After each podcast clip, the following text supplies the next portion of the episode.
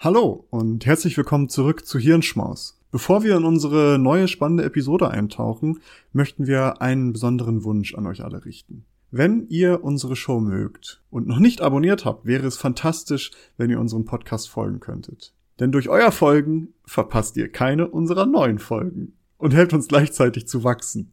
Es dauert nur einen Moment, aber bedeutet uns eine ganze Menge.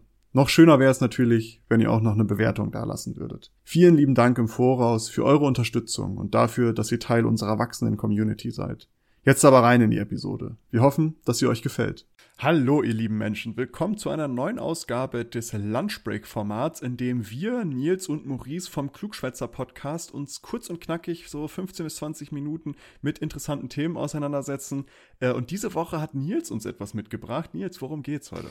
Ja, wir, du weißt es, ich bin in der Energiedomäne zu Hause und mittlerweile ist das Thema ja auch ein sehr aktuelles Thema für fast alle von uns. Äh, die Energiepreise steigen ähm, ganz, ganz drastisch und viele Menschen haben gerade auch Schwierigkeiten ähm, oder werden Schwierigkeiten höchstwahrscheinlich bekommen, Rechnungen zu bezahlen und, und, und, und, und. Das ist vor allen Dingen ein sehr akutes, hoffentlich nur kurzfristiges Problem. Aber wir wollen uns heute mit dem Thema Energie auch noch mal weiter beschäftigen.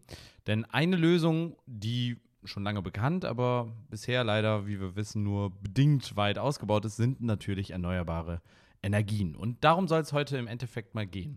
Und wenn du an erneuerbare Energien denkst, Maurice, was sind so die Energieträger oder was ist das, was dir da als erstes in den Kopf kommt?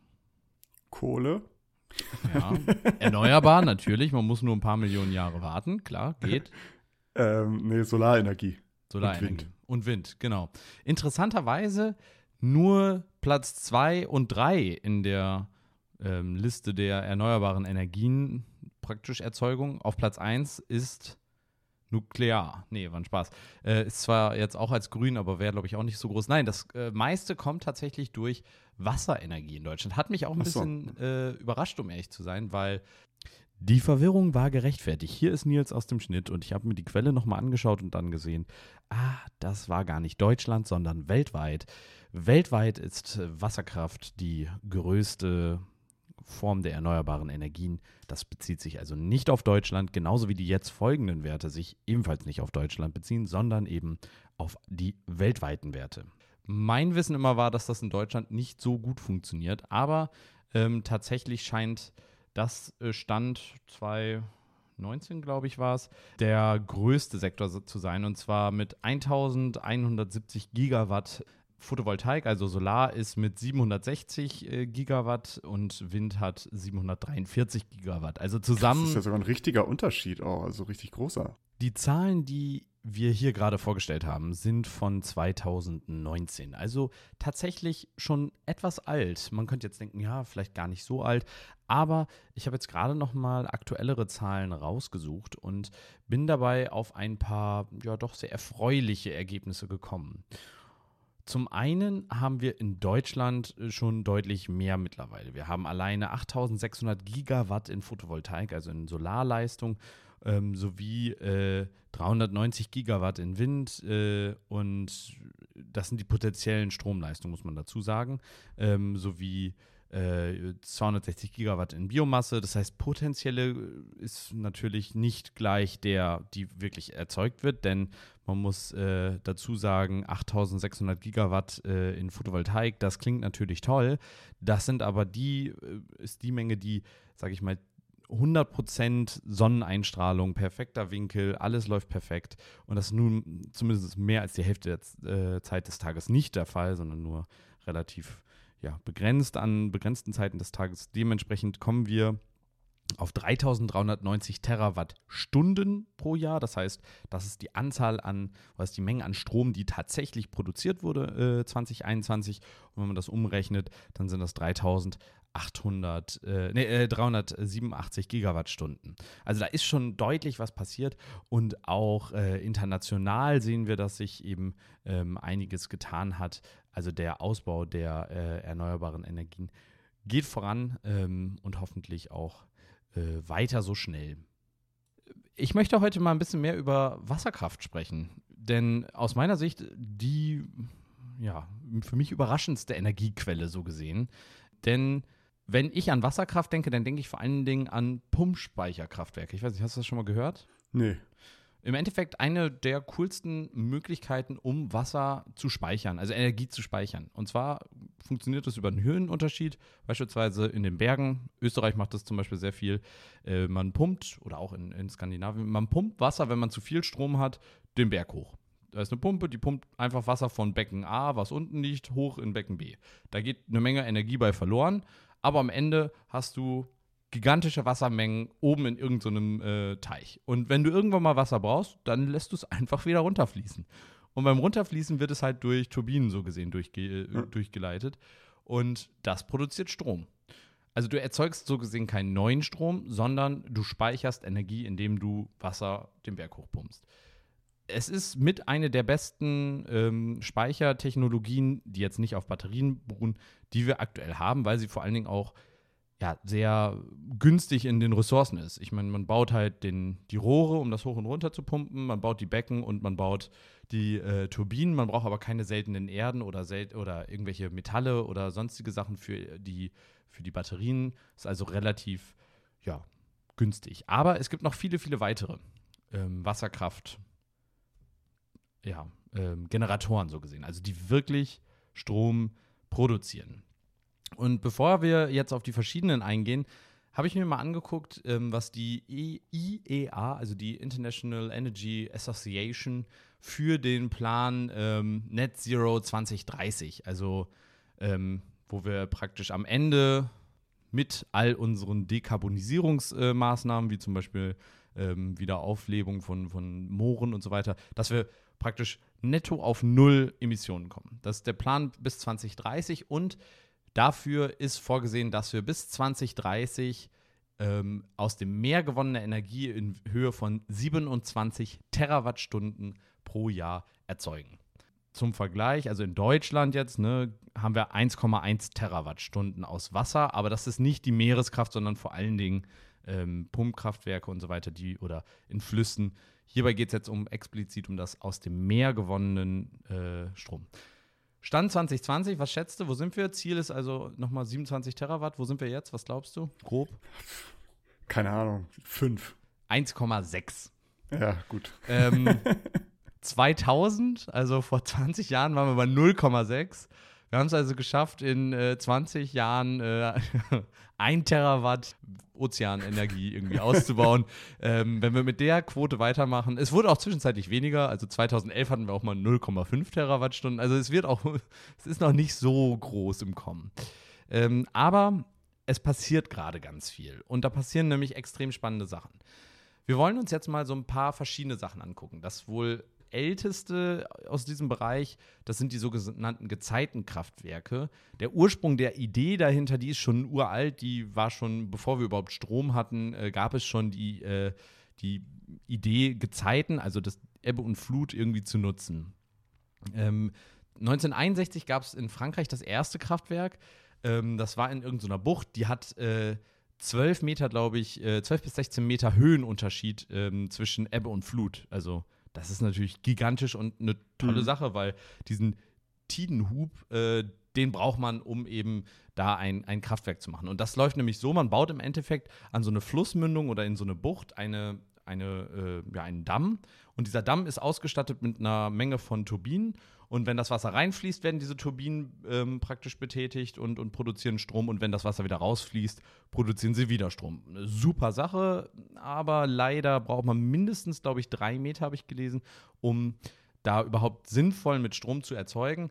Und die Menge oder die, die Regionen, in denen es drei Meter Tidenhub gibt, die sind sehr, sehr limitiert.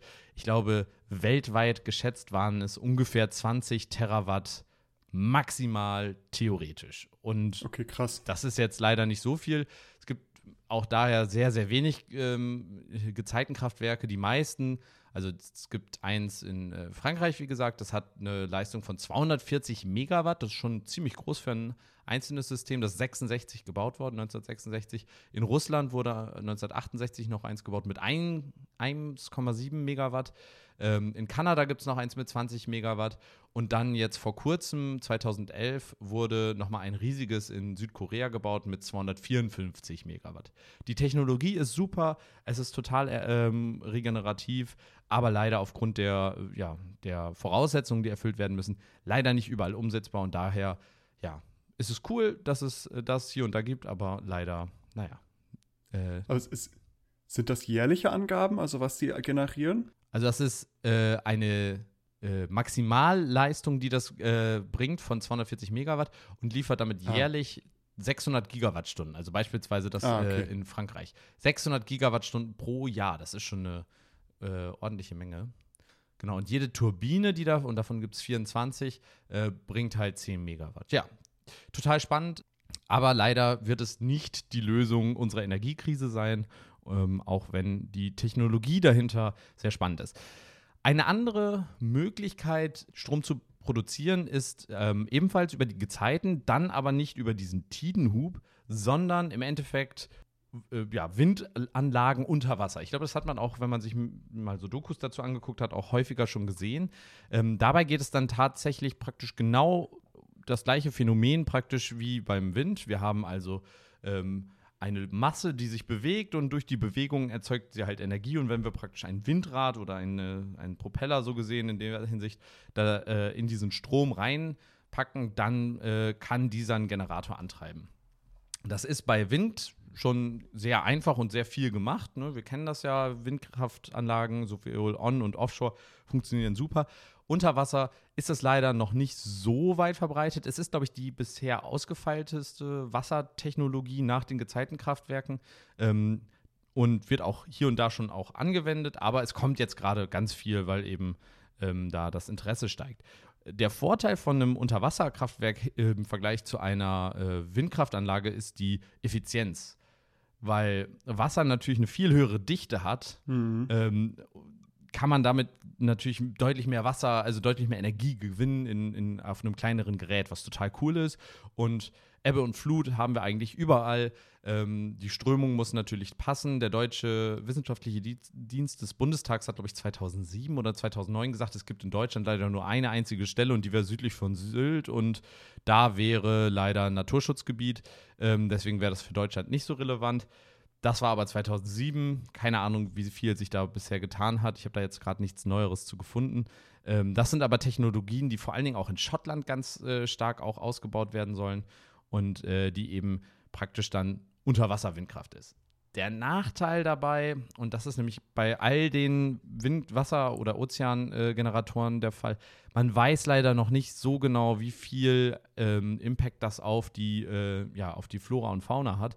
Man mhm. kann sich mhm. das vorstellen, ähm, wenn da so ein, ein, größerer Fisch oder ein Wal in diese Turbine kommt. Ich könnte mir vorstellen, das kann, kann ein bisschen ungünstig für das Tier ausgehen. ähm, die ersten Geräte, die da getestet werden, scheinen aber ganz gut damit. Also da scheint es keine größeren Probleme damit zu geben. Aber wie gesagt, das ist alles noch ähm, ja, Dinge, die da wissenschaftlich erforscht werden müssen. Und es wäre natürlich blöd, wenn wir jetzt dann irgendwie da den, den Mixer unter Wasser aufbauen und der ja. dann die ganzen Natur Aber es erscheint so intuitiv, ne? Dass du halt, du hast Wassermengen, die sich irgendwie natürlich bewegen und dass man das halt nutzt. Aber gleichzeitig stellt man sich halt auch die Frage, okay, wie ist dann der Verschleiß? Weißt du, also müssen die dann immer, weil wenn da so Räder drin ja. sind und da wird irgendein Zeug reingespült wie Algen oder Sand, ähm, ähnliches, wie hältst du die so, dass die die Effizienz auch nach fünf Jahren noch haben, sage ich mal? Genau, Salzwasser ist ja auch bekannt dafür, Korrosion ja. zu erzeugen. Genau, ähm, ein bisschen, ja. Genau. Ein anderes großes Problem ist natürlich auch einfach die Wartbarkeit. Ich meine, Windkraftanlagen selbst sind jetzt auch nicht das angenehmste, glaube ich, zu warten. Gerade Offshore-Windanlagen sind, glaube ich, schon deutlich schwierig zu warten. Aber unter Wasser ist es noch ja. deutlich schwieriger. Und gerade wenn du dann nicht das kristallklare Wasser der Karibik hast, sondern die Nordseegrütze, wo du nach zwei Zentimetern deine Hand nicht mehr siehst, dann wird es noch schwieriger. Wo war nochmal das Rotorblatt? Ich glaube links. Batz. Und direkt auf den Kopf. Schon wieder eine Hand verloren. Ja. Scheiße. nee, also das ist äh, ein riesiges Problem. Und natürlich auch, wie transportiere ich? Also man muss ja äh, Unterwasserkabel dann wieder verlegen, um eben den Strom ähm, ja, an, ans äh, Land zu bringen. Europa fährt aber auch dabei, ähm, in den USA zum Beispiel geht man eher so äh, Kleinanlagen und, und die auch verteilt. Europa möchte das wie auch die großen äh, Offshore-Windanlagen eher als solche Parks machen. Das heißt, das hat den Vorteil, man muss eben nur eine große Leitung legen und kann die dann äh, etwas besser warten, als wenn du hunderte kleine Leitungen legen musst, was natürlich deutlich teurer ist. Ja, ähm, Unterwasser-Windradanlagen, total spannendes Ding. Ähm, ich denke, da werden wir auch in der Zukunft relativ viel von sehen. Es gibt aber noch eine andere Sache und die finde ich persönlich extrem cool. Und da ist nämlich jetzt gerade ein sehr erfolgreicher ähm, ja, Testlauf so gesehen ähm, abgeschlossen. Und das Ganze nennt sich Blowhole und ist im Prinzip ein äh, aus Wellenenergie erzeugendes, äh, äh, ja, ein erzeugender Generator, der, der Wellen benutzt. Und zwar, kennst du das, ähm, diese Videos von solchen Steinklippen, wo auf einmal immer, wenn die Welle kommt, so ein eine Wasserfontäne rausschießt. Ja. Dieses Prinzip nutzen im Endeffekt diese äh, Blowhole-Generatoren. ähm, ich glaube, die haben noch einen anderen Namen, ähm, aber ich nenne sie jetzt einfach mal so, um äh, diesen lustigen Namen vorzuführen.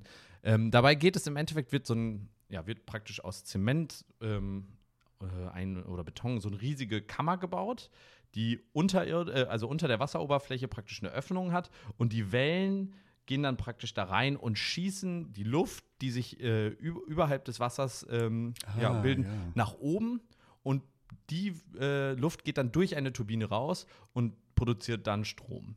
Ähm, der Vorteil davon ist, alle elektrischen Sachen sind überirdisch. Das Ganze kann man relativ küstennah machen. Also überall, wo Küsten sind und wo Welle ist, also Ostsee eher weniger, Nordsee aber schon wieder gut möglich, ähm, kann man diese Geräte bauen.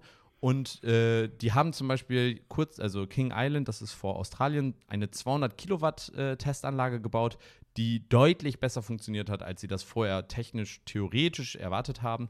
Und ähm, es ist super einfach zu warten, weil alles, was äh, Verschleiß hat, eben über der Wasserlinie ist. Und ähm, es pustet nämlich dann tatsächlich nur Luft äh, durch die Turbine, also wie so ein Kompressor, so ein Blasebalg. Und ähm, äh, dadurch ja, ist auch noch weniger Impact auf die Natur. Da kann kein Vogel reinfliegen, der dann da irgendwie durchgehäckselt wird. Und äh, dadurch, dass man vor den Eingang da auch ein Sieb machen könnte oder sowas, kann man auch verhindern, dass die Tiere sich dann da irgendwie festsetzen. Und es, das Wasser so gesehen wird nicht komprimiert. Es ist einfach nur praktisch wie eine Klippe, an die das äh, Meer so gesehen künstlich dran schwappt. Und ähm, das halte ich für eine super spannende Technologie, weil sie ist auf der einen Seite sehr simpel so ein äh, einfacher, eine einfache Turbine, ähm, da ist, die ist technisch nicht aufwendig. Und ja, so ein, so ein L-Stück in Beton zu gießen, ist jetzt auch nicht so schwer. Also es ist simpel und es nutzt einfach nur diese enorme Kraft von Wellen. Und äh, ich glaube, wir alle kennen die schon mal im Meer waren, das, äh, kennen das Phänomen, dass Wellen doch schon eine Menge Energie haben, auch wenn sie eher klein wirken. Und von daher, ich glaube, das ist auch eine richtig spannende Sache. Ich bin gespannt, wie viel äh, ja, wir davon in Zukunft äh, an unseren Küsten sehen werden. Stell, stell dir so ein Ding in, in Nazaré vor, oder wie heißt dieser Ort? Ja, Nazaré, ne? Wo immer die äh, riesen Monsterwellen sind, wo auch immer die Surf, Big Wave Surf Competitions sind. Nazaré in Portugal, glaube ich. Ja, ich, ich glaube, das Problem. Das sind so Riesenwellen, also wirklich. Ja, so mehrere Stockwerke hohe Wellen. Ja, ja. Das Problem dabei ist, du müsstest dann ja praktisch das Ding auch wirklich sehr hoch bauen, damit es nicht unter Wasser ist. Und äh, ich könnte mir vorstellen. Aber da würde Energie bei rumkommen, ich sag's dir. Ja, aber du müsstest auch sehr viel Energie, glaube ich, aufwenden, um das Ding zu bauen. Aber ja, da würde auf jeden Fall eine Menge Energie bei rumkommen. Auf der anderen Seite die Surfer, die dann vielleicht da an, an die Betonwand dran klatschen, die werden sich auch nicht freuen. Vielleicht naja. wird das so eine neue, eine neue, äh, neue Competition, wer dann in dieses Loch und dann so rausschießen kann, weißt du? Durch die Turbine? Durch die, ja, okay, das wäre dann vielleicht ein bisschen kritisch. Ja, ähm, eins steht fest, äh, wir haben extrem viel Potenzial noch, was ausgearbeitet, also was ausgebaut werden muss. Fest steht aber auch, dass ja, ähm, Offshore-Wasserkraftanlagen deutlich komplexer, komplizierter zu warten und teurer der, im Bau sind als, ähm, als äh, Onshore-Geräte. Ich bin jetzt nicht auf Wellengeneratoren ähm, anderer Art eingegangen. Es gibt auch noch welche, die mit dem Kabel festgebunden sind und dann praktisch durch das Hoch- und Runterstrom äh, produzieren oder dadurch, dass sie sich auseinander bewegen. Äh, gibt es auch noch ganz viel, werden auch die ersten Sachen installiert. Spannende Sachen. Da passiert gerade unfassbar und zwar unfassbar viel im Sinne von nicht mehr Grundlagenforschung, sondern tatsächlich, wir machen die ersten Feldversuche, wie viel bringt es uns wirklich. Da kommt eine Menge, Aber es ist auf jeden Fall auch wieder nur ein Teil, der uns im Gesamtkomplex irgendwie helfen wird. Der Vorteil vielleicht noch als letzten, letzten Punkt dazu, der Vorteil ist, Gezeiten, Wellen, das ist fast immer da. Anders als Sonne und Wind. Ähm, auch da gibt es eine Fluktuation, aber es ist deutlich ähm, ja, vorhersagbarer und deutlich konstanter als äh, andere re regenerative Energien. Dementsprechend wird das wahrscheinlich ein sehr wichtiger Faktor auch werden. Und äh, ich bin sehr gespannt. Ich hoffe, dass wir ähm, jetzt in den nächsten Jahren dort große Fortschritte machen. Und ja, das war's. Ich warte auch. auf Fusions, Fusionsreaktoren und dann Abfahrt. Genau. Die werden uns bestimmt in den nächsten paar Jahren zwei Jahren sind die da. Ja, in dem Sinne. Nee, sehr, sehr interessant jetzt. Ich habe da noch nie über Wasserenergie nachgedacht oder über Wasserkraftwerke. Ich tatsächlich auch nicht bis vor kurzem und war total fasziniert davon. Ähm, wie immer findet ihr alle Links und Quellen und weiterführende Informationen in den Show Notes. Wenn ihr wollt, folgt uns doch gerne auf allen Social Media Plattformen, außer auf äh, TikTok. äh, wenn ihr wissen wollt, warum ihr uns nicht auf TikTok folgen sollt, dann hört euch die letzten beiden Folgen eigentlich am besten an, aber vor allen Dingen die letzte Folge. Und in dem Sinne freue ich mich auf die nächste Folge und hoffe, ihr schaltet auch dann wieder ein. Bis dahin. Tschüss. Tschüss. Danke, dass ihr diese Episode komplett gehört habt. Solltet ihr uns hier noch nicht folgen, würden wir uns sehr freuen, wenn ihr unseren Podcast abonniert und bewertet. Wir stecken viel Arbeit in dieses Projekt und freuen uns über jedes Feedback. Folgt uns gerne auch auf Instagram und oder Twitter, wenn ihr absolut nichts mehr verpassen wollt. Links dazu findet ihr in der Episodenbeschreibung. Danke für den Support, hoffentlich bis zum nächsten Mal.